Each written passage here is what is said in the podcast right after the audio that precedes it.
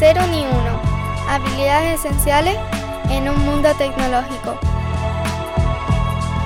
Un podcast dirigido y presentado por Carlos Lee y editado por Rudy Rodríguez. Este programa es posible gracias a LeanMind. Me encanta este episodio del podcast porque hablamos de uno de mis temas favoritos dentro de la industria del desarrollo del software, que es QA o Quality Assurance y Testing y Agile Testing. Y hablamos nada más y nada menos que con Fran Moreno, que lidera el team de Quality Engineering en Singular. Durante toda su carrera ha tenido una visión ágil del testing, centrada en el aporte de valor a negocio y en la mejora del proceso de delivery del software. Para ello, Siempre ha tratado de impulsar técnicas de stream programming y filosofía de DevOps en todos los proyectos en los que participa. Fran además suele dejarse ver en eventos técnicos, ya sea dando charlas o impartiendo talleres prácticos sobre testing y automatización de pruebas. También es coorganizador de la comunidad de testing online Northern Quality. Espero que disfrutes de esta entrevista tanto como lo he hecho yo. Si te gusta, por favor, compártelo en redes sociales, dale las gracias al propio Fran, envíaselo por email a un amigo o una amiga que creas que le puede servir y valóralo positivamente en tu plataforma de podcast favorita. Fran, es un honor verdaderamente traerte al podcast. Muchísimas gracias por tu tiempo y bienvenido. Muchas gracias a ti, Carlos. Eh, me hace mucha ilusión estar aquí. Te llevo escuchando. He tardado en ponerme al día porque no, no encontraba un hueco para, para, para escucharte, porque a mí lo de escuchar podcast mientras trabajo, la verdad que no me, no me va. O sea, el tema de la multitarea, he tardado años en darme cuenta de que no me, no me venía bien. Y bueno, pues ahora me, me busca ahí mis, mis huequillos y demás, y ya me he puesto el día y me hace mucha ilusión estar aquí y bueno, también haberte conocido en persona en la el, el otro día. Mm, me encantó conocerte en persona. Habíamos grabado una entrevista hace unos años para Northern Quality, que, bueno, que te iba a preguntar en, en qué estado va esa comunidad o cómo lo lleváis. Pues, pues es una Sí, me acuerdo de la entrevista que te hicimos, que además coincidía eh, con los 10 años de. O no, ¿cómo era? Era, los 10... era un aniversario de algo, ¿no? De tu libro o de los 10 años de. Sí, igual era 10 años que había hecho el libro de, de primero, sí. Exacto, sí, sí, a los 10 años del libro de TED, me acuerdo que coincidió y bueno, luego si quieres poner el enlace para que la gente la, para que la gente la vea. Pues sí, la, la comunidad, bueno, ya, ya sabes, bueno, lo cuento un poco para el resto de gente, fue una comunidad, eh, bueno, que empezamos Aritz, Aritz Águila y, y yo. Aritz es un, es curioso porque le conocí por, por, por Twitter, simplemente eso, de, seguirnos uno al otro y demás, y bueno, ver que estamos muy alineados en temas de, de, testing, de calidad, etcétera. Y bueno, pues empezar a chatear y tal. Y él es de, él es de Bilbao, vive Bilbao. Y, y, me decía, oye, ¿cómo ves eh, hacer un evento de comunidad o hacer algo para juntar gente y tal? Y bueno, pues el, el tema del testing, como es la verdad en España, ahora ya, ahora ya menos, pero bueno, antes era bastante de nicho, pues al final decidimos hacerlo online. Y al final, bueno, la, la, comunidad básicamente, bueno, llamarlo comunidad quizás es demasiado. Bueno, era él y yo hosteando eh, charlas online en, en, YouTube. Contactábamos con gente, como hicimos contigo, para que hablase un poco de testing, calidad, etcétera. Y pues creo que tenemos ahí subidas en eh, unas, eh, no sé, 20, 30 charlas más o menos y donde nosotros, ya digo, bueno, intervenimos muy poco, simplemente para hacer preguntas, etcétera. Y la verdad que me gustó mucho, porque bueno, conocí a mucha gente interesante y, aprendí, la verdad que un montón de cosas. Y ahora mismo, pues bueno, hace un par de años, pues Aritz, bueno, pues eh, decidió, bueno, pues eh, priorizar otras cosas en su vida y me quedé yo solo y yo solo, quiero decir, no, es que diese mucho trabajo, pero sí que, bueno, Carlos, tú lo sabes, tú lo sabes bien al final organizar estas cosas pues consume tiempo, tienes que contactar con gente y demás y, bueno, pues al final no me veía yo solo llevando esto. Yo ahora solo estoy con la cuenta de Twitter, de vez en cuando retuiteo cosas y tal, pero charlas la verdad que no, no hemos hecho más. Y, da un poco, o sea, por una parte eh, miro hacia atrás y me gusta lo que he hecho y por otro lado me da un poco de pena no darle continuidad.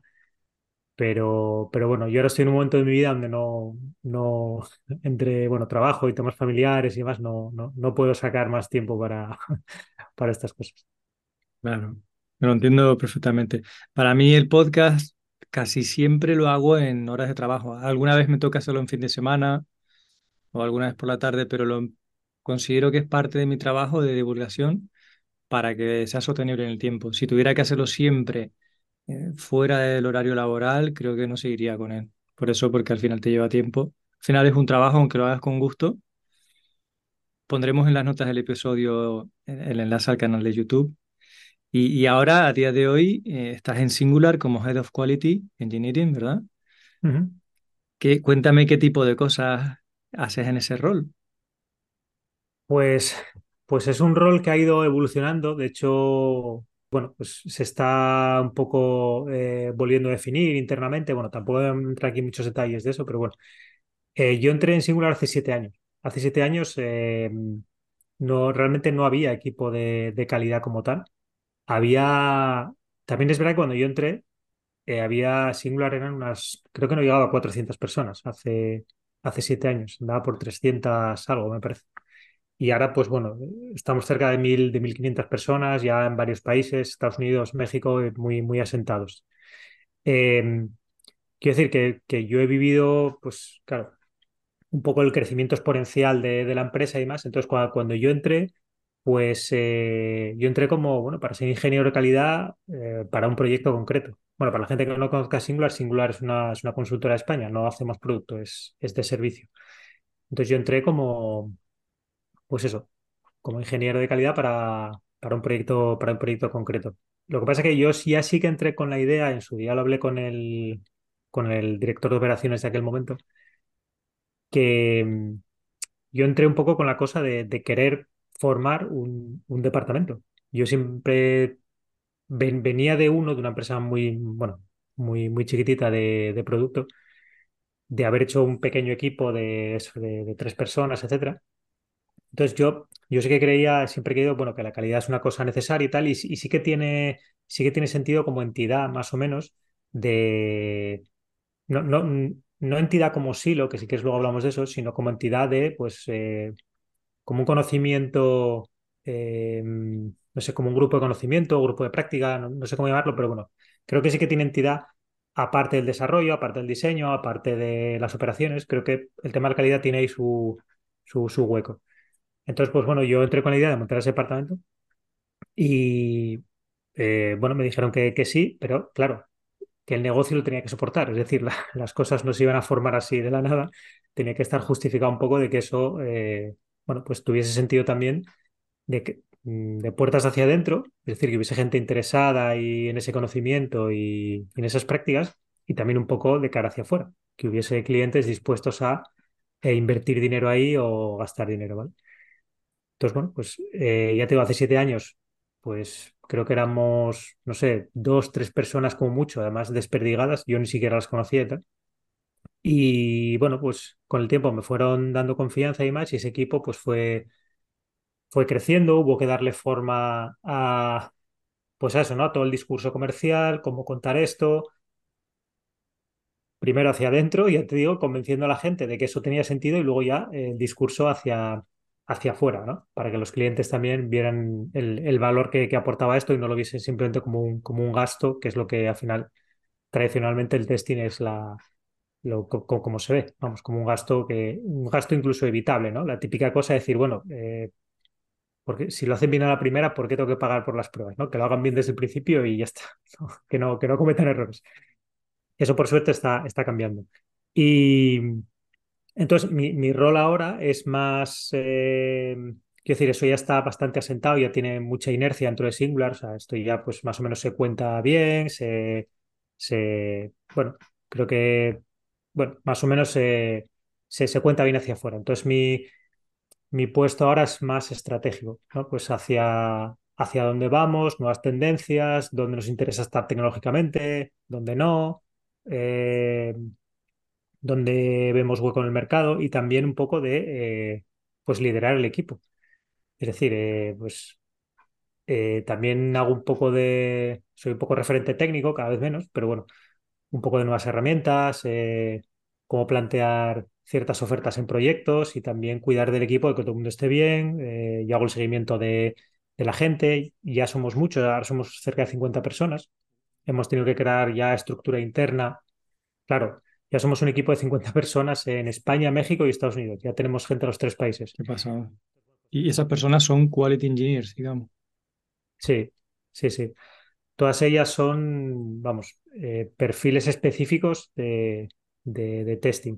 Hay gente, pues eso, ¿no? Viene del desarrollo, hay gente que le interesa más el tema de, de, de operaciones, bueno, pero bueno, todo bastante centrado en la, la calidad. Luego hay gente también que, que luego tira más por la parte funcional, de gestión de proyectos, product owner, etcétera. Ahí hay un poco, un poco de todo.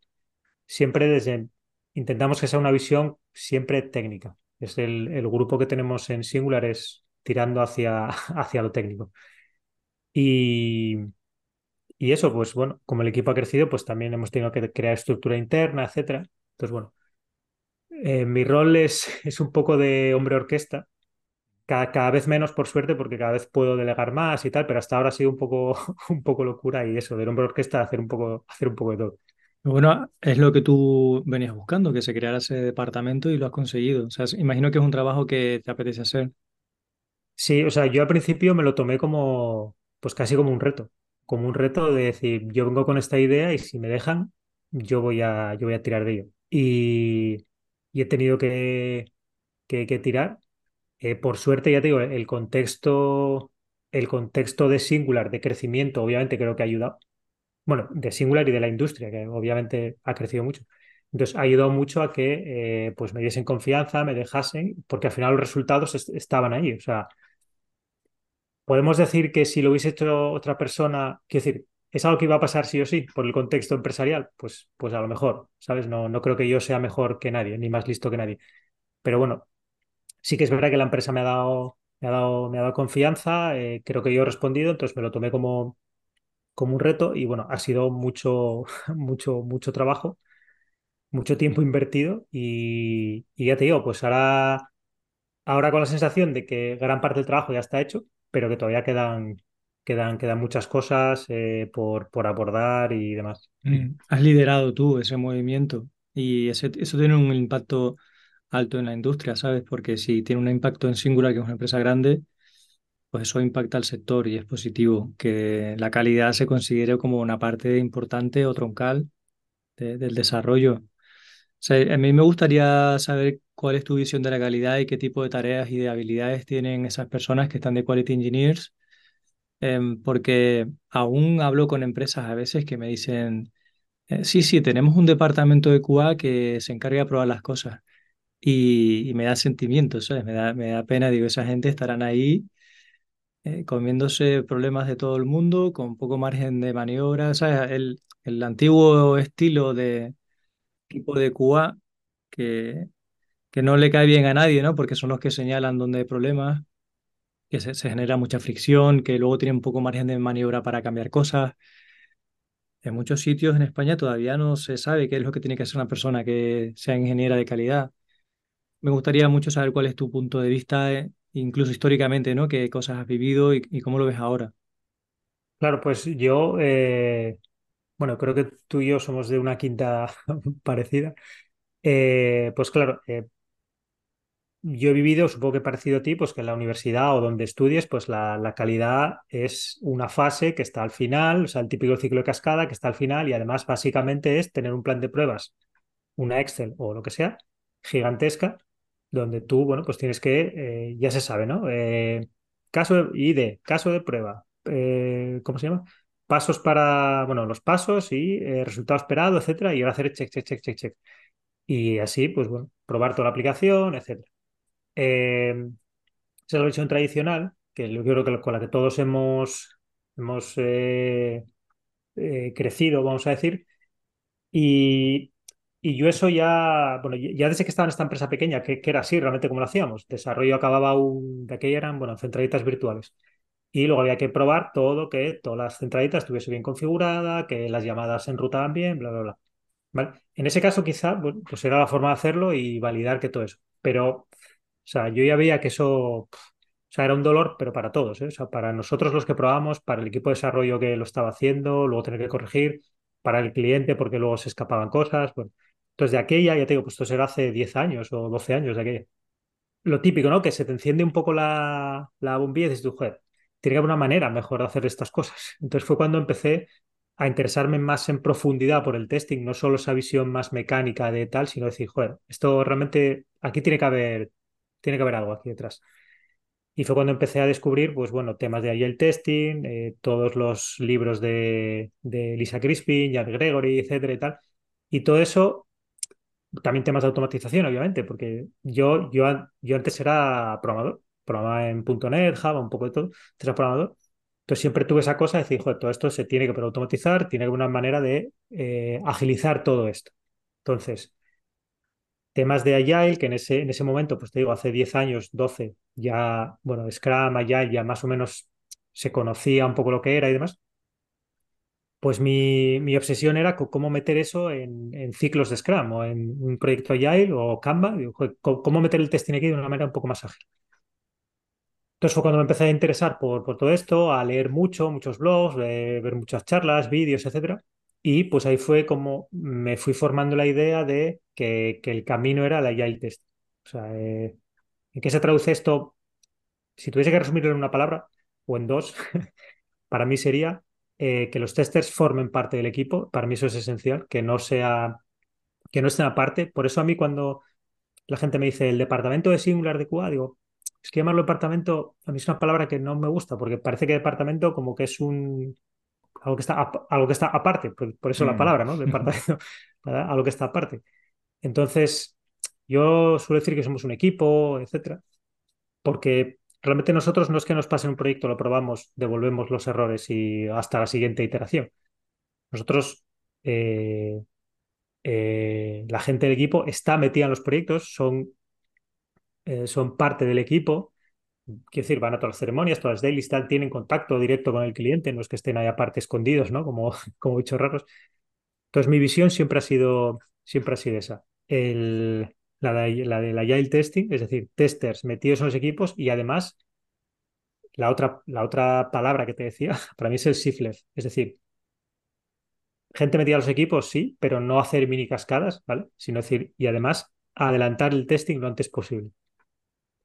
¿Esto cómo se consigue? Pues bueno, estando presente en la definición de, todas de todos los requisitos, contacto directo con el cliente para ver eh, qué necesita, por qué lo necesita, por qué lo pide. Y eso al final se traduce en meter seguramente criterios de aceptación a los de usuario. Y esto hace que, parece una tontería, pero esto adelanta las pruebas, porque eh, simplemente meter un criterio de aceptación casi siempre, o si se hace más o menos medianamente bien, ya genera una conversación. Porque, oye, pero esto es lo que queríamos, eh, yo tengo esta idea como tester, realmente esto no me cuadra, eh, esto es así, o mejor asá, tal. Entonces, eso para mí ya es probar, aunque sea probar a nivel teórico, si lo que se va a desarrollar encaja con lo que se pide. No, no si técnicamente eso está bien o está mal o va a tener errores. Eso ya se verá más tarde, claro, hasta que no sea. Pero de primeras es ver si conceptualmente eso está bien pensado. O si nos estamos dejando eh, cosas fuera que no habíamos pensado, los, los unknown unknowns, ¿no? Es decir, hay cosas que no sabemos, que no sabemos. Cuantas más conversaciones tengamos, incluso involucremos al cliente, mejor. Entonces, eso para mí ya adelanta el testing es lo que es el Shiflet. Entonces, esa es la filosofía que a mí más me gusta y la que intentamos empujar en Singular. Obviamente, como he dicho antes, pues bueno, somos una consultora. Hay veces proyectos donde es más fácil hacer esto y proyectos donde es más difícil, ¿vale? Pero nuestra visión o la mía personal es empujar eso siempre, siempre que se pueda. Y también, si es posible, automatizar también todo lo que se pueda. Entonces, en las reuniones de especificación de requisitos, hacéis las cosas que cuenta Boyko Aji, que en el libro de Specification by Example, o sea, hacéis los tres amigos, ¿cómo, cómo soléis hacer un poco eso cuando se puede? Claro, como te digo, depende, ¿eh? O sea, como te digo, somos un equipo de 50 personas, pues hay gente que lo hace, también depende de, bueno, depende de muchas cosas. Yo siempre digo que el, siempre defiendo también el context driven testing, que bueno, dicho, o sea, no es una cosa exclusiva del testing, al final básicamente es que el contexto manda. sobre por encima de todo, ¿vale? Uno de los principios que nombra, que a mí sí que más me gusta, es que no hay buenas, mm, no hay mejores prácticas, sino buenas prácticas en contexto. No hay balas de plata, etcétera. Entonces, ¿qué quiero decir con esto? Depende mucho de, la madurez del equipo, de la cultura del equipo, de si el cliente quiere o no quiere, si hay tiempo para hacer estas cosas, también de la seniority que pueda tener el, el tester en sí, que esto lo sepa hacer. Es decir, que en una reunión de tres amigos él o ella pueda aportar, etcétera. depende de muchas cosas, ¿vale? En general, haya reunión de tres amigos o no, que eso la verdad que el cliente a veces la hace y a veces no, depende. Eh, siempre intentamos que los criterios de aceptación estén o se pongan el, quiero decir, cuando arranca el sprint. Idealmente que ya estén puestos y si no, cuando se hace la planning o cuando se va a arrancar el sprint, que esos criterios estén, estén bien puestos. Como te digo, idealmente tres amigos, pero esto ya depende un poco del cliente. Hay clientes que se implican más en el día a día del equipo y clientes que menos. Entonces, es decir, en los tres amigos depende quién, quién consideres que lleva el gorro de cliente. Si es el cliente per se o es el product owner, que puede ser parte de, nuestro equipo, o sea, parte de bueno, un compañero, compañera de Singular. Depende. Mm. Pero en general, intentamos que eso esté al principio. ¿Esto de Context Driven Testing, de, de quién lo has aprendido? ¿O quién, no sé si hay algún libro al respecto, algún artículo? Bueno, no, no es, a ver, no, es que no es, no es un libro como tal. Yo esto, eh, pues creo que fue viendo charlas o, en algún, en algún, eh, no sé, lo había enlazado en algún artículo y tal. Ya te digo, si, si buscan, perdón, Context Driven Testing en Google, te saldrá una página que creo que se llama así, tiene el mismo tal que son 10 principios. O sea, es como el Agile Manifiesto, o sea, no, no, tiene desarrollo, realmente son los principios ahí un poco, un poco especificados. Creo que el primero que se lo escuché, creo que fuera Joaquín, que es un tester de, Valencia. Creo que fue el primero que se lo, que se lo escuché y me quedé con el, con el tema. Y bueno, ya te digo, o sea, es, es unas, creo que son siete o diez principios, no me acuerdo ahora. Y para mí son los que guían un poco el, el, el testing. O sea, al final, básicamente, para mí la idea es que no hay dos proyectos iguales, no hay dos proyectos que se prueben igual. Es decir, tú no, no puedes, yo creo que no tiene sentido ir con una metodología pesada y, decir, pues yo hago esto, esto, esto, así, así, así, si luego en tu proyecto eso no, eso no encaja. Porque a lo mejor, volvemos a lo de antes, hay proyectos donde a lo mejor el testing manual de un, de un, de una lista de checks, a lo mejor ahí sí, sí que tiene sentido. Por ejemplo, el otro día, Carlos, no sé si te acuerdas de Sandra, la chica esta de, que trabaja en la NASA, pues básicamente lo que hacen, y es que no, no, hay otra manera de, verificar eso eh, en su contexto. Es una lista de checks que, tienen que pasar. Entonces, hay, hay, proyectos donde son caja más, hay proyectos donde tienes que centrarte más en la parte de usabilidad, porque a lo mejor es lo más importante de tu, de tu negocio. Es decir, no, es que a mí lo que me importa es que la página se ve bien y que sea usable y que sea rápida y que sea fluida. Que el backend tiene deuda técnica, que el API no está desconstruida, bueno, mi negocio se basa en que esto sea bonito. Bueno, pues hay que poner el foco en las pruebas, tiene que estar en la usabilidad. Hay otros que el foco está en el performance, que esto tiene que ir rápido. Eh, si falla una de cada diez, me da igual, pero que las otras nueve respondan rapidísimo. Bueno, pues, pues depende. Entonces, para mí eso es un poco el, el context driven.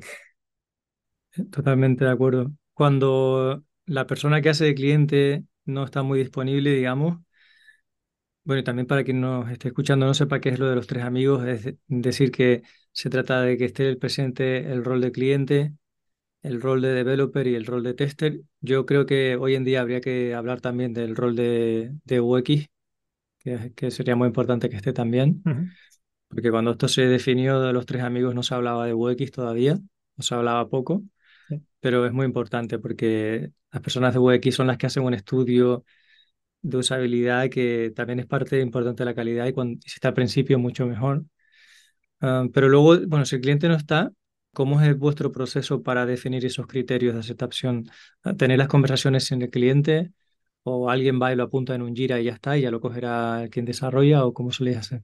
Claro, es que aquí, a ver, aquí depende y es que, eh, bueno, supongo que tú lo conoces bien porque, bueno, tú estás en el negocio de servicios también, pero bueno, para la gente que no, que, que nos escuche, que a lo mejor no, no... Quiero decir, para mí hay básicamente, así muy resumido, tres, tres formas de que una empresa IT haga negocio, desde mi punto de vista, ¿vale? Una, es producto, que esa es la más, bueno, la más clara y tampoco hace falta explicar demasiado. Y luego cuando estás en modo servicio, eh, está lo que llamaríamos proyecto cerrado, ¿vale? Es decir, un cliente tiene una necesidad de, el típico caso, quiero montar un e-commerce, lo que sea, ¿no? Quiero montar un e-commerce, eh, estos son mis necesidades, este es el dinero que tengo y este es el plazo que tengo. Eh, no me voy a poner en el caso este eh, extremo de decir, bueno, en seis meses hablamos. Tampoco es eso, ¿no? O en un año hablamos. No, es eso, porque los clientes, obviamente, a día de hoy bueno, a día de hoy siempre, ¿no? Se juegan su pasta, quieren, obviamente quieren, eso quieren darle seguimiento, ¿no? Eh, pero bueno, un proyecto cerrado básicamente es, mira, yo quiero esto en este plazo y me lo tienes que entregar. Yo me voy a sentar contigo, te voy a hacer lo que necesite, pero tal. Entonces, en ese caso, hay clientes que se implican más o se implican menos. Hay clientes que hacen un seguimiento. Nosotros, aunque sea un proyecto cerrado, siempre intentamos, vamos a decir entre comillas, agilizarlo, ¿vale? Es decir, nosotros hacemos sprints, hacemos tal, Incluso hemos hecho, aunque sean proyectos cerrados, contratos, vamos a decir, ágiles. Es en plan, vale, este es el alcance tentativo que tú quieres o el estimado. Creemos que se puede hacer en este plazo y en este dinero, pero vamos a ser honestos, vamos a ir contigo por sprints. Tú te vamos a cobrar, vamos a decir, por sprints. Tú el momento que quieras parar, paras. Si, si, si llegamos a la fecha y vemos que falta, pues habrá que seguir. Pero bueno, si es decisión tuya, ¿vale? Entonces, en ese caso de proyecto cerrado, aunque sea ágil, pues hay clientes que se implican más y clientes que, bueno, pues, pues es decir, bueno, tienes estos requisitos y ya sabes un poco lo que quiero. Tú hazme una demo una vez al mes y ya está. Entonces, en, en ese caso, lo que solemos tener es una figura de product owner o de project manager que hace a la vez, a la vez de las dos cosas. Yo aquí no me quiero poner eh, porque yo soy una persona que huye mucho de los dogmas. Yo aquí no yo me quiero meter si eso es lo correcto, no es lo correcto. Al final, nosotros intentamos hacer cosas que funcionen ¿vale? y que dan buen servicio al cliente. Que el project manager hace product owner y hace scrum master a la vez y que eso alguien de allá le, le rechina, vale. O sea, quiero decir, no, no, no, voy, a, no voy a meterme ahí. Nosotros también, obviamente, Quiero decir, depende del rol de la persona. O sea, hay personas que pueden hacer esos tres roles a la vez, personas que a lo mejor no pueden porque tienen, eh, están más centradas en solo el project manager, o sea, ser project managers, pero la, la parte product owner pues no, no se le da bien o no le gusta. Entonces, por eso digo que hay muchos dependes, ¿vale? Pero en, en, términos generales, sí que ponemos una figura que haga un poco ese rol de, de entender bien las necesidades del cliente y un poco, eh, en caso de duda, ser la, persona de la primera persona de, contacto. Si el cliente nos implica. Si el cliente se implica, pues eh, ese rol de product owner es menos necesario porque ya es el propio cliente el que hace product owner. Entonces ahí depende, ¿vale? Entonces ahí vamos, vamos con el, con el cliente. Em, entonces en esa reunión de tres, de tres amigos o como la queramos llamar, pues o bien se hace con el cliente o se hace con el, con el product owner de, de la empresa antes de empezar el, el sprint. Y la otra manera de colaborar es lo que llamamos asistencia técnica, ¿vale? Que es cuando un cliente pues, nos solicita gente, ya sea de manera individual o equipos enteros. ¿vale? Es decir, un cliente quiere tener, o sea, no, es un proyecto cerrado, un cliente quiere desarrollar sus, no sé cómo decirlo, pues quiere pasar de su monolito a, a microservicios, lo quiere partir y no lo plantea como un proyecto cerrado, lo plantea como yo quiero hacer esto, no sé lo que me va, no sé lo que voy a tardar. Eh, yo, quiero, yo quiero que me pongáis un equipo técnico. El, el ownership es completamente del cliente, entonces él más o menos le dice al equipo lo que tiene que hacer. Le pone, o sea, el backlog, por así decirlo, lo rellena directamente el tal. Y no hay una fecha de entrega. Él, él hace de, vamos, de, product owner total. Entonces ahí es mucho, ahí normalmente no hace falta Project Manager porque es, es el propio cliente. Entonces ahí es mucho más, es mucho más fácil, vamos a ver, la relación, porque ahí es una, es casi una simbiosis, ahí es en plan, aquí vamos todos a una. Tú quieres que esto salga porque esa persona de cliente también tendrá sus jefes que tendrá que, justificar que el tema avanza y nosotros ahí metidos pues dando, dando un, un buen servicio y que, y que estén, estén contentos. Entonces, eh, a lo que voy es que en cualquiera de los casos, eh, para mí el agile testing es, es posible, la figura del tester tiene, tiene sentido y sea con más o menos seniority, más pruebas manuales, más automatizadas, más lo que sea, creo que en todos los casos está, justificado, que es, nosotros lo, que intentamos. Eh, nosotros lo que intentamos cuando nos piden un equipo o un proyecto cerrado es eh, la figura del, tester, se llama senior menos senior, está metida. O sea, no, no la puedes quitar. O sea, podemos hablar si el proyecto o el servicio te parece caro, te parece barato, tal, pero no puedes decir no. Eh, déjame al back, al front, al de operaciones y el QA me lo quitas. No, o sea, es, es que ya, es que no puedes. O sea, nuestro el equipo Singular es, es este. Si quieres hablamos de tarifas o de precio o de lo que sea, pero es lo que intentamos. Y cuando vais en este modo de asistencia técnica, que es el que el modo en el que trabajamos en LeanMind, o sea, es una regla, una condición que tiene que haber una persona adecuada, pero incluso habiéndola y habiendo sido aceptada, luego cuesta que se trabaje de esa manera. ¿Cómo es vuestro proceso, no? De explicarle a la gente, oye, pues mira, vamos, vamos a hacer una reunión de requisitos y vamos a tomar unos criterios de aceptación y, y vamos a hacer unas pruebas de testing exploratorio en cierto momento. ¿Cómo tenéis que formar a la gente un poco en eso, no? Claro, es que eso, mira, justo no, nos pasa, aquí tenemos varios casos. Eh, hemos entrado en empresas eh, muy grandes donde ellos ya tienen un proceso de calidad definido, es decir, ya tienen sus herramientas de calidad, sus herramientas de testing, su integración continua, tienen muy bien definido el rol de, de, Quality Assurance. Entonces dices, vale, tú traes en tu equipo un Quality Assurance, tiene que seguir este, esta manera de trabajar. Este es nuestro Jira, así tiene que documentar las cosas, estas son nuestras herramientas, no puedes utilizar las que tú quieras, eh, etcétera. Entonces, ahí somos nosotros los que nos tenemos que adaptar a lo que el cliente en ese caso espera, del, qué expectativas tiene de ese rol. Entonces, ahí ya nosotros ya no podemos meter a, cualquier, meter a cualquiera, en el buen sentido. O sea, tiene que ser una persona que, que encaje con eso que el cliente espera. Ese es un caso. Otro caso es donde el cliente dice, mira, yo de calidad es que no tengo ni idea. O sea, no, lo que tú veas, ¿sabes? O sea, eh, son clientes donde son conscientes de que el tema del, testing es importante, pero mira, hazlo, hazlo como veas, que esto no falle, que el cliente esté contento, que no haya incidencias, que el delivery sea rápido, que esto no sea un código botella, hazlo como tú veas. Entonces, ahí nuestra labor, que, también pasa, ¿eh? o sea, que decir, yo aquí no quiero ser, no quiero vender la moto, ¿no? Aquí en Singular somos la leche y tal. Hay gente de Singular interna que el tema del testing, pues bueno, pues tampoco está acostumbrado a trabajar así, demás. Entonces, es un tema más didáctico con la propia gente de Singular. Es decir, oye, nunca habéis trabajado con un tester en el equipo, ¿vale? Esta es la manera, esto, esto es lo que hace un tester en el día a día, esto es lo que en esto os puede ayudar. Para estas tareas podéis contar eh, con él, eh, etcétera. Entonces ahí es más un tema, lo que decías tú, de formar a la gente. A veces tenemos que formar internamente. Y no me refiero a formar a usar, no, es que una prueba unitaria se hace así. No, no, me refiero a trabajar con un tester es así. O sea, no esperéis que él haga todas las pruebas, o sea, no esperéis que toda la responsabilidad de la calidad sea de esta persona, es de todo el equipo. Él o ella es un integrante más del equipo. Aquí estamos todos en el mismo barco. Entonces, es un poco esa labor didáctica, cada vez menos, ¿eh? pero al principio, eh, al principio mucha gente preguntaba, oye, ¿habéis metido aquí a alguien de testing? ¿Qué, qué va a hacer? O sea, ¿qué, es, qué, qué son sus tareas? ¿Qué le podemos pedir? ¿Hasta dónde, hasta dónde sí y hasta dónde no? Ahora ya cada vez menos, ¿eh? pero al principio eh, pasaba mucho. Eh, o sea, me ha llegado a...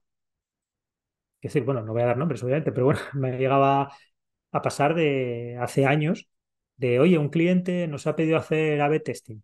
esto lo era el tester, ¿no? Digo, es que, o sea, que lleve la palabra testing, no quiero decir que esto el O sea, un test A-B, es que, es que testing casi no tiene nada. O sea, de, bueno, no tiene nada de Quality Assurance es más casi un tema más de marketing, si me, si me apuras, de analíticas, etcétera. Entonces, que alguien de testing sepa de qué va eso, sí, pero vamos, que esté dentro de su paraguas ya, mucho, mucho. De... Eso ya cada vez menos, ¿eh? pero hace años sí que, sí que pasaba. Yo valoro mucho la humildad con la que lo cuentas, porque a veces tenemos la idea de que las otras empresas son maravillosas y que hacen todo perfecto, y en todos lados cuecen habas, en todos lados hay dificultades y lo más difícil además es trabajar siempre con las personas, no con la tecnología. Me encanta lo que cuentas y es totalmente comprensible que una empresa que ya tiene más de 1.500 personas te encuentres compañeras y compañeros que no tienen experiencia previa trabajando con, con QA y tienes que explicarles. ¿Y cómo suele ser esa explicación? Entiendo que es largo, que a lo mejor son días de proceso. Cuando tienes que resumirle a una persona que se encarga de desarrollo en qué le va a apoyar su compañera de ¿qué, qué le sueles explicar? Claro, aquí vuelvo a lo de antes. Depende mucho de la madurez del equipo, ¿vale? Pero yo siempre les digo que eh, esa persona, yo empiezo diciendo que la responsabilidad de las pruebas no es de esa persona. O sea que, bueno, más, de, bueno, más que las pruebas de la calidad, ¿vale? Que es un equipo. Si las cosas van bien, es, o sea, es decir, eh, lo que decía antes, todos en el mismo barco. Entonces, por eso, por digo, depende, de, depende del equipo y de la madurez.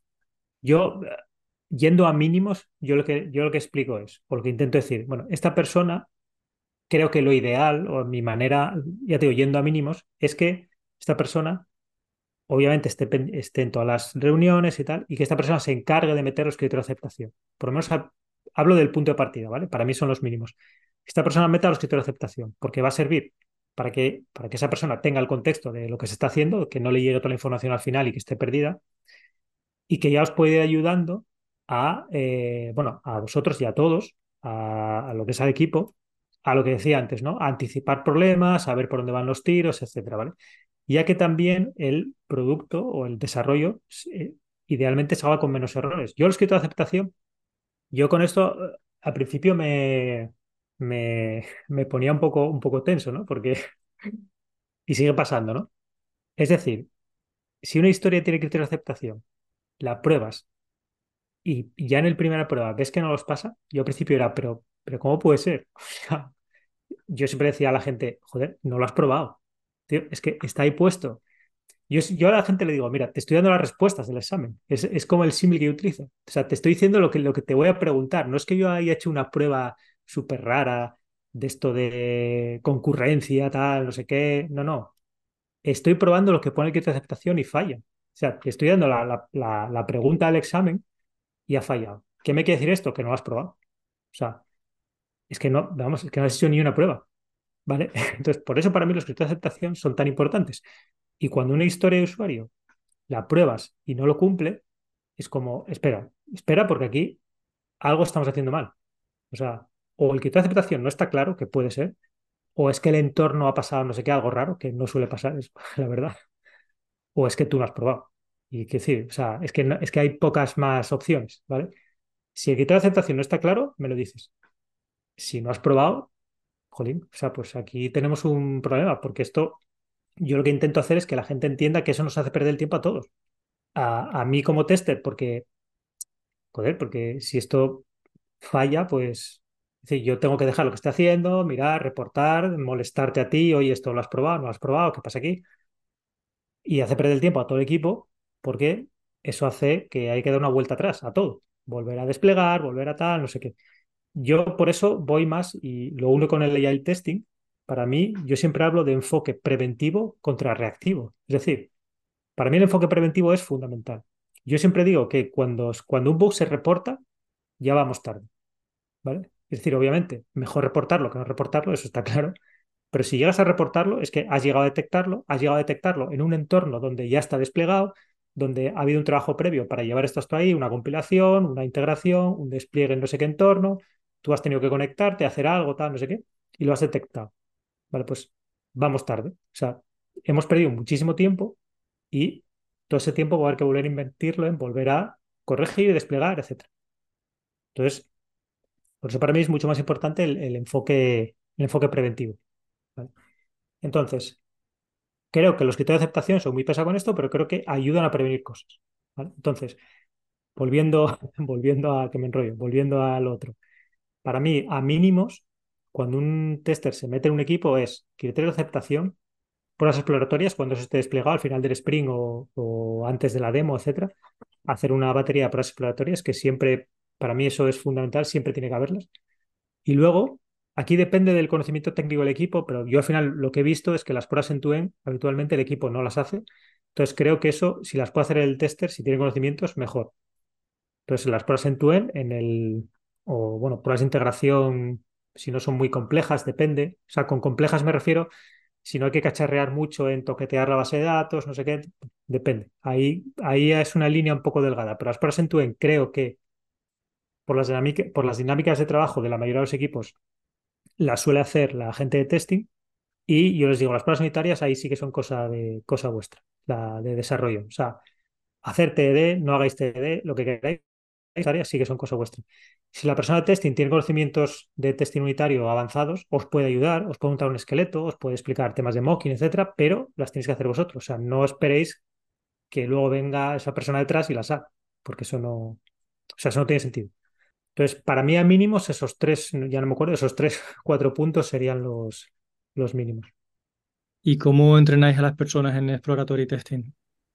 Y que se dice mucho que si tú tienes buena habilidad y buena solvencia desarrollando, te va a costar más la mentalidad de encontrar fallos, de romper el software y viceversa, ¿no? Que eso lo he oído en varias conferencias en Agile Testing Days en Berlín, que es donde he aprendido más sobre el tema de Agile Testing. Y ha sido una discusión que se ha hecho muchas veces, ¿no? Puedes tener las dos habilidades, desarrollar y explorar a la vez. Y hay gente que dice que sí, que no. La realidad es que, que para nosotros es una asignatura pendiente el, tomar una aplicación que está desplegada y ponerte a pensar en mil maneras de romperla y romperla efectivamente, aunque tenga una cobertura de test del 100%, encontrar 20 maneras diferentes de romperla. Eh, ¿cómo, ¿Cómo os entrenáis con, para esto? Pues a ver, y aquí también soy sincero, o sea, no, no tenemos un entrenamiento así como tal, es más un poco, bueno, la, experiencia o a veces eh, haciendo pair testing con, con, o sea, yo hablo con, con el equipo de testing, ¿no? Pues a veces pues eh, cuando hago un poco de seguimiento de los proyectos y esto cómo lo estás probando y esto tal, esto cuenta un poco lo que estás haciendo, etcétera.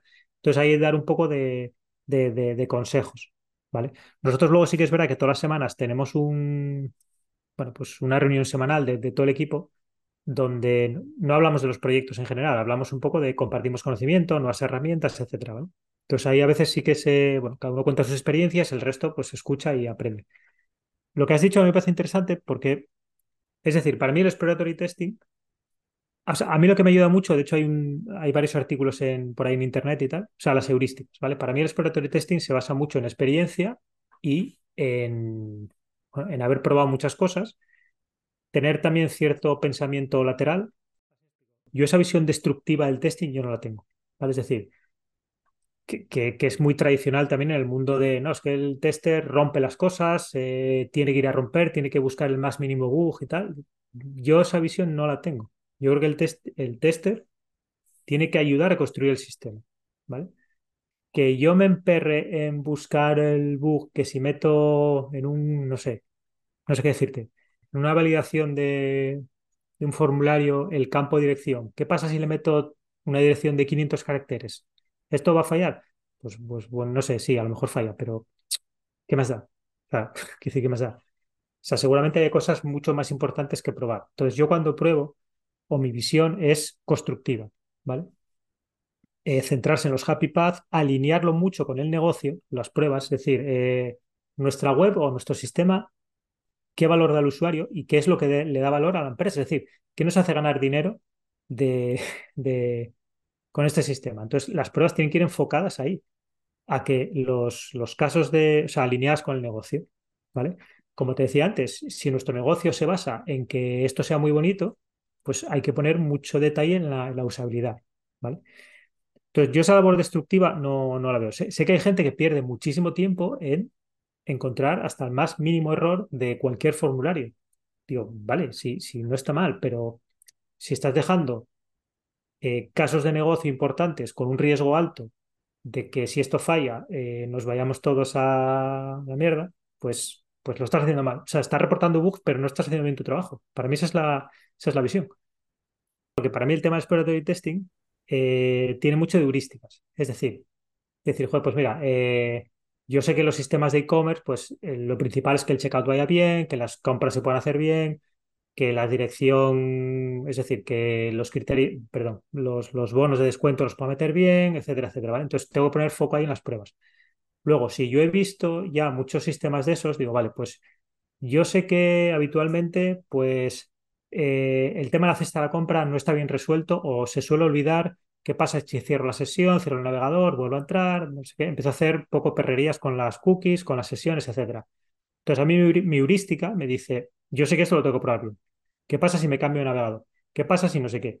Entonces, esa, heurística yo ya la tengo interiorizada y sé que ahí son pruebas que tengo que hacer.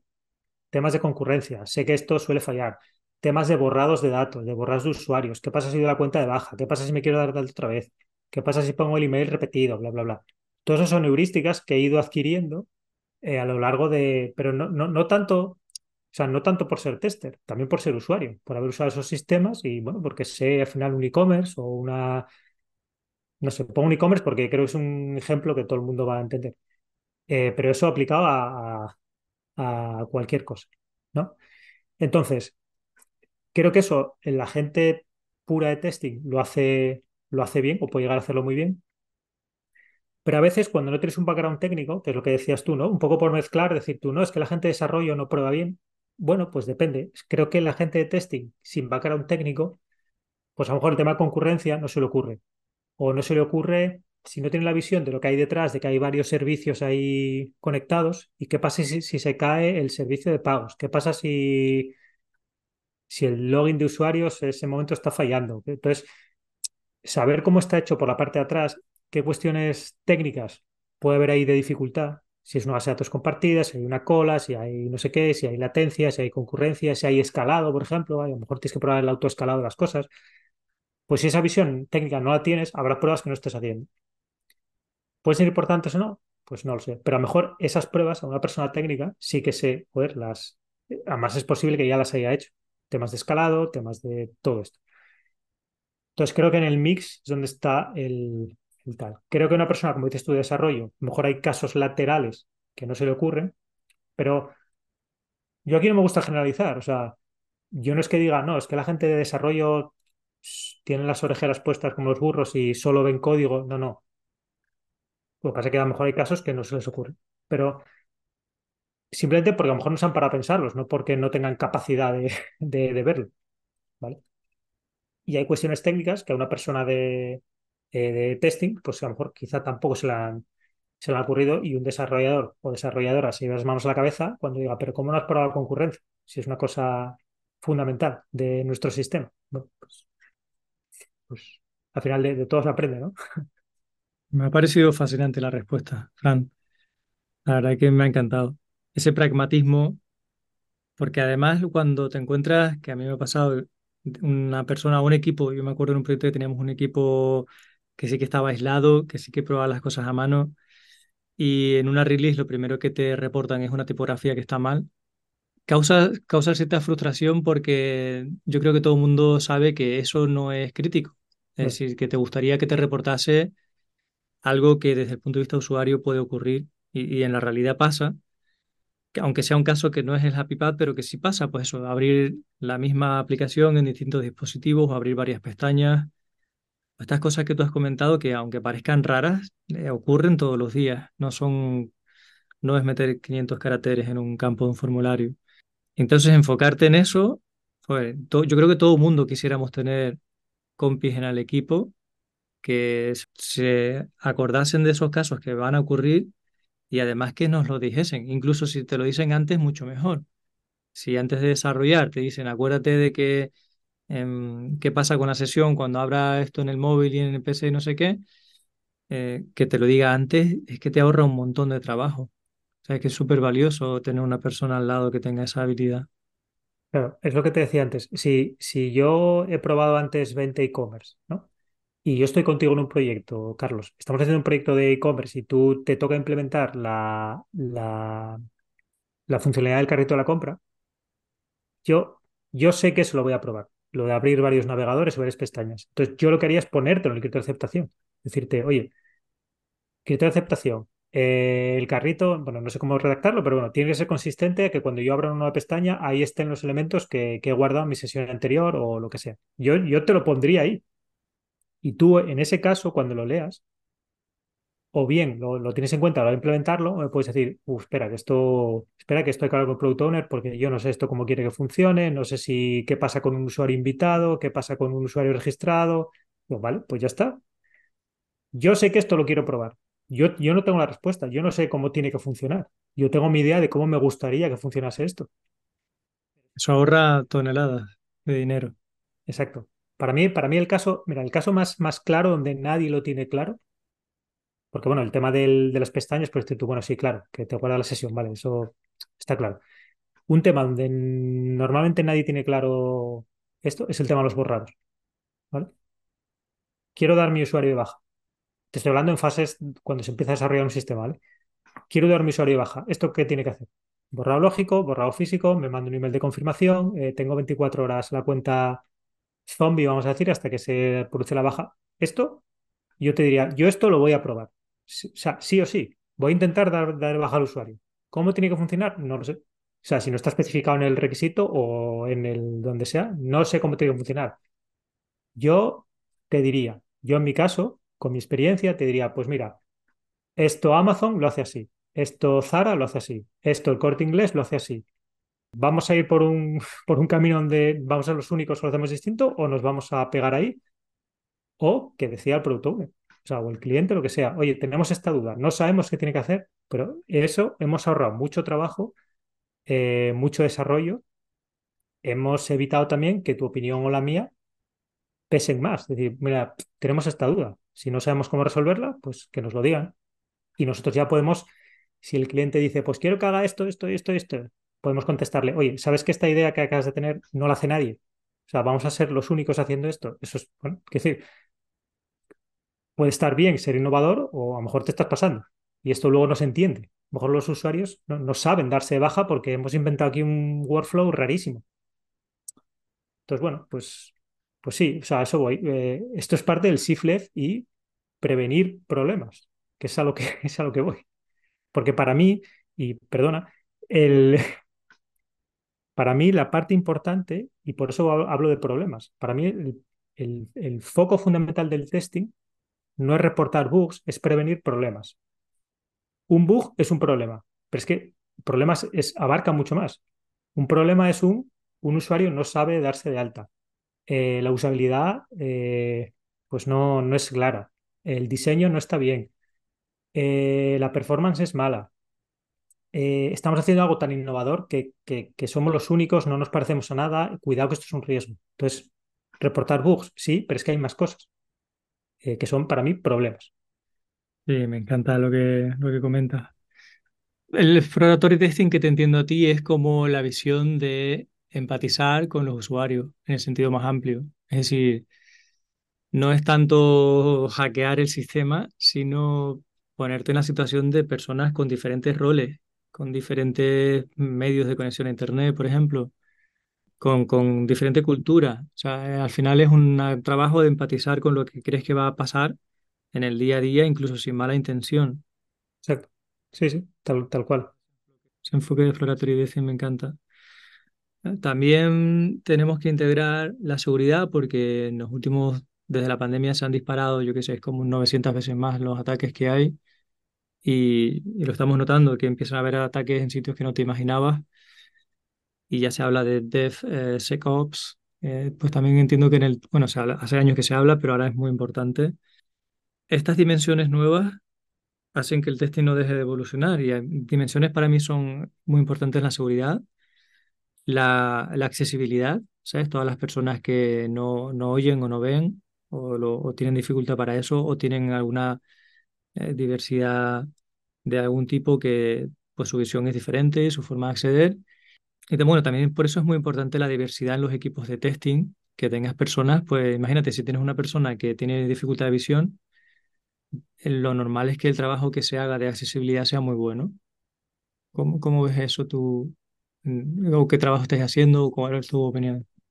Yo, bueno, un poco uniendo las dos cosas. Eh, el tema de seguridad es cierto que a veces es más importante. Para mí, el tema de seguridad si la, para mí, ¿eh? si la quieres hacer bien, para mí es un tema muy, muy, muy técnico, pero para mí muchísimo.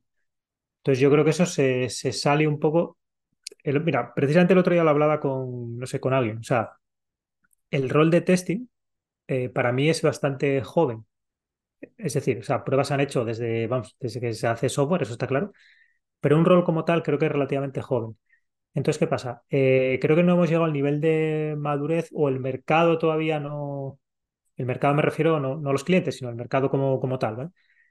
A diferenciar, por ejemplo, y yo siempre pongo el ejemplo de la gente de front, por ejemplo, no, no, no digo que sea ni, ni peor ni mejor, pero tú ves una oferta de front y es, no, normalmente la gente no busca un front, busca un front de React, o busca un front de Vue, o busca un front de, bueno, Angular en su día o lo que sea, o de PHP o tal.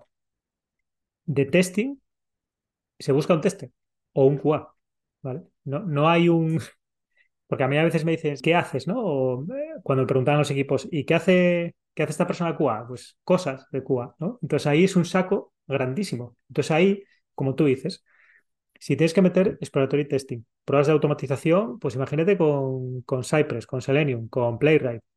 Tienes que saber de Postman, tienes que saber de Karate, tienes que saber de integración continua, de Jenkins, de GitLab, de Docker, de no sé qué. Y encima también accesibilidad, también seguridad. O sea, qué decir, es un unicornio, o sea, no hay una persona que sepa de todo.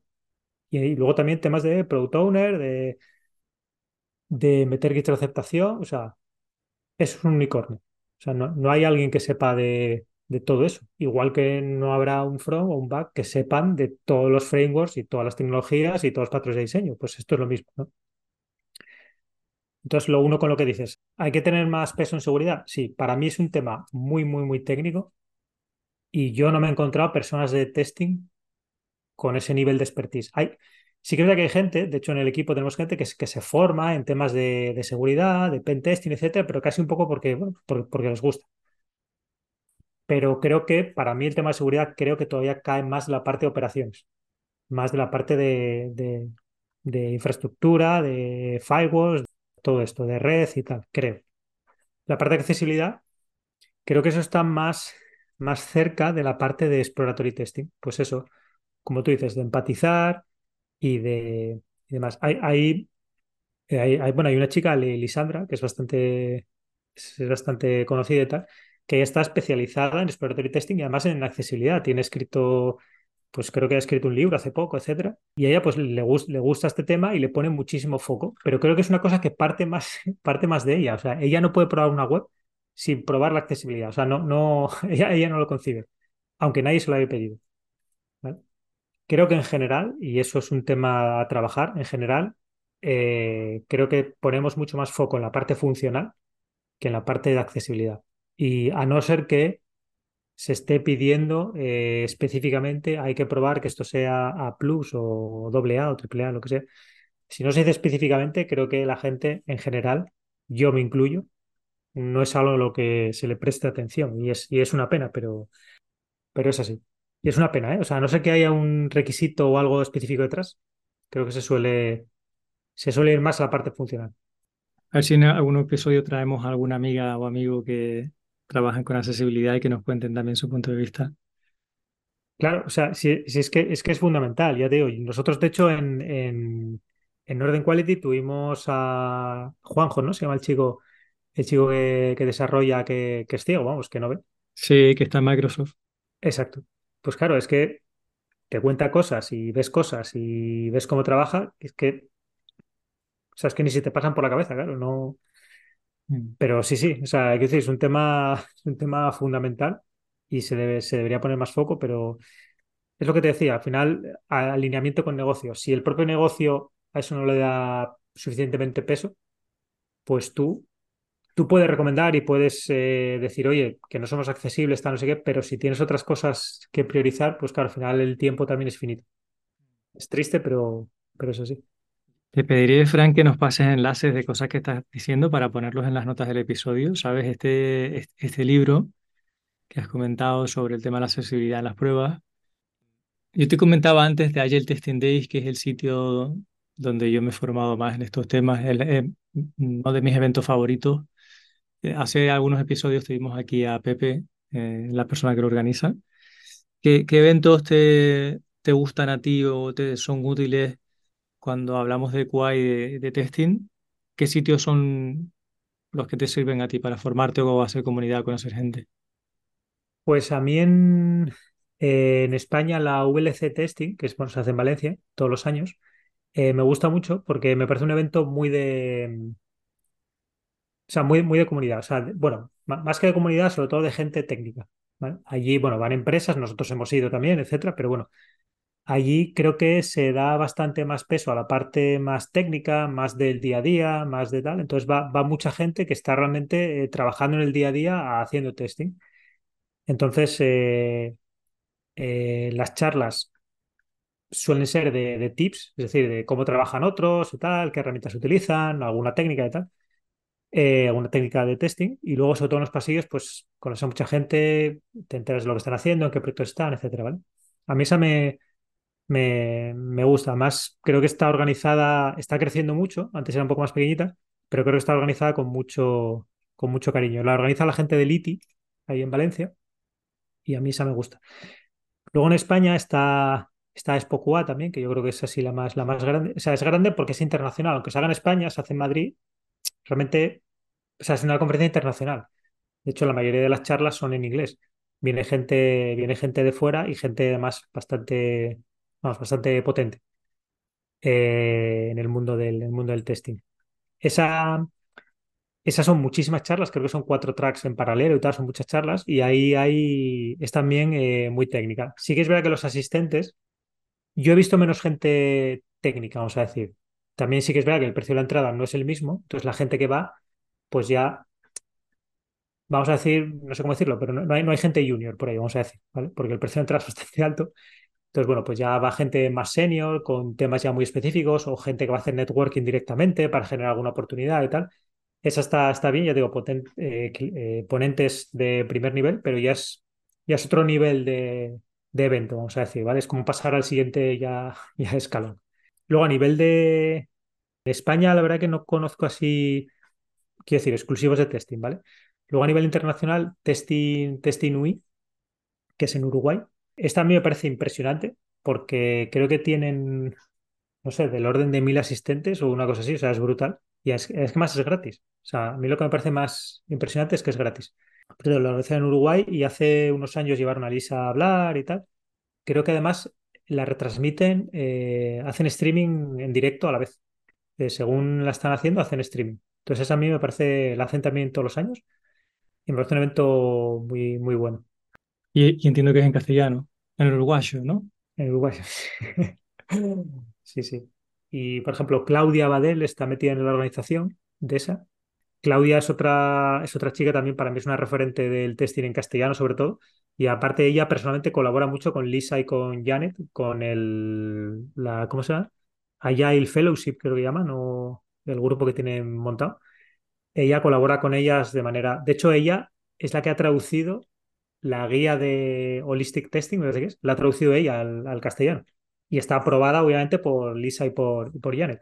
Y ella está metida en esa organización, ella es uruguaya, obviamente, y está metida ahí la verdad que también lo organiza todo con mucho, con mucho cariño. Luego en Chile, Fede Toledo también, Federico Toledo, eh, también organiza una, está más centrado en temas de performance y tal, pero eso está también bastante bien. Yo esas no he estado presencialmente, eh, las, las he visto online, pero son, son eventos que para aprender sobre todo está, está muy bien.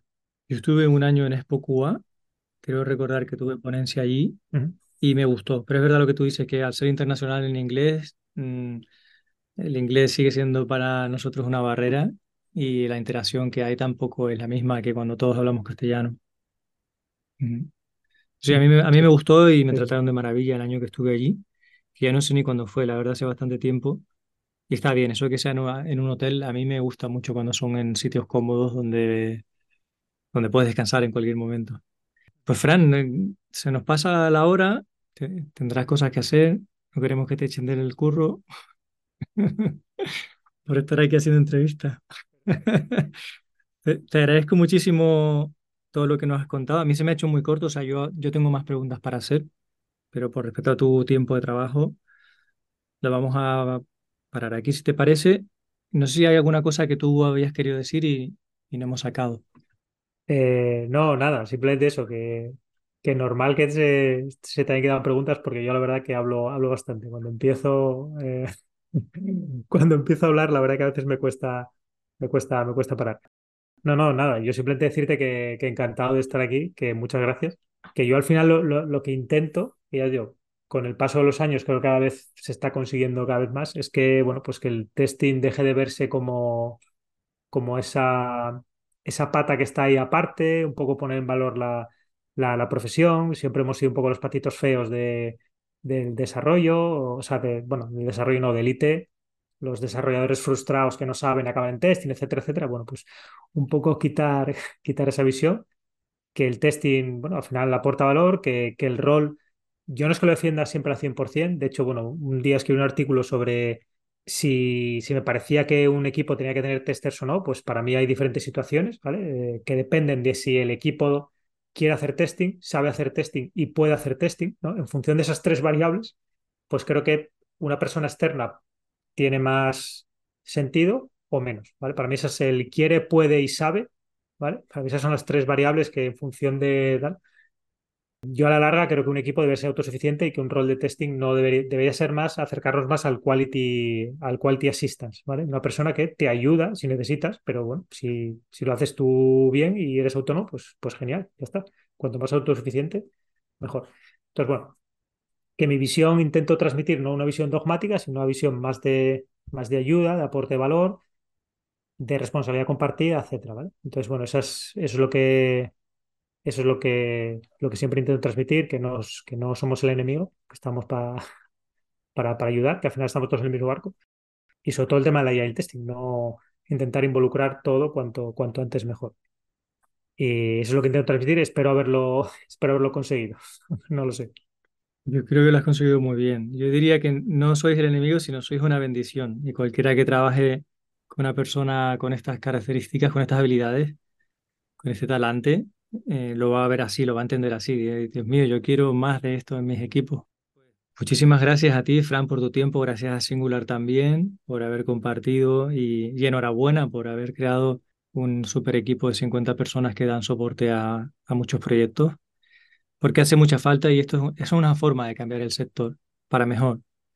Y eso cambia la vida de los usuarios, que al final son quienes sufren eh, lo que no se ha pensado. Me viene a la mente, por ejemplo, en Spotify, cuando tienes mala conexión a Internet en el móvil, eh, no se recupera. O sea, tienes que acabar cerrando la aplicación y abriéndola, porque si tienes mala conexión, y, yo lo que pienso es, claro, como estos son suecos, ahí tienen un gigatron de, de conexión de ancho de banda, pues no se, no se acuerdan de los que estamos aquí eh, en un sitio más remoto. Y al final, ¿quién lo paga? Al final lo paga la sociedad. ¿Sabes? El que no hagamos bien nuestro trabajo o todo lo bien que podemos hacerlo, es que lo paga nuestra, nuestra hermana, nuestro hijo, nuestro, eh, nuestro padre, cualquier persona lo paga. Entonces es súper importante que, que, lo hagamos bien por esas personas, que para eso ese es nuestro impacto en la sociedad desde el punto de vista laboral. Creo que ha quedado clarísimo, Fran, lo que has contado. Yo lo que emplazo a la gente de verdad que llegan poquitas preguntas a, por email sobre el podcast. Que si alguien ha escuchado este episodio y, y, le ha gustado, que por favor que lo, que lo ponga en redes sociales y cite a Fran como señal de agradecimiento. Que haga preguntas y si hay preguntas hacemos otro episodio. En fin, que, que es un placer, es un lujo tenerte por aquí. Y te doy las gracias y espero que te siga yendo muy bien. Muchas gracias, Carlos. Y igualmente, de verdad, un abrazo, un abrazo desde aquí. Que te vaya bien. LeanMind es la empresa que patrocina este podcast. Y también es la empresa en la que yo estoy orgulloso de trabajar. ¿Cómo podemos patrocinar el podcast? Pues porque afortunadamente tenemos unos clientes maravillosos. Trabajamos para empresas que tienen su propio departamento de desarrollo, personas que desarrollan su propio producto digital y que quieren subir de nivel. Nos llaman porque quieren subir la calidad del producto y a la vez capacitar a las personas e integrar parte de la cultura de ingeniería de XP, valores y principios en su día a día. Durante seis meses o a veces un año o incluso más, varias personas de LeanMind se añaden a esos equipos de desarrollo para hacer un mix y que haya un intercambio. Trabajamos en su producto real, típicamente ayudándoles a recuperar el control del código legacy que se ha ido y no hay quien pueda, o para desarrollar también nuevas features con unos buenos estándares de calidad que hagan que ese código sea sostenible en el tiempo. En definitiva, quieren alcanzar objetivos de negocio diferenciadores y por eso nos llaman. Si trabajáis en desarrollo de producto, sois una empresa que cuida de las personas, que está buscando la mejora, que tiene retos a los que hacer frente, os va a encantar trabajar con LeanMind.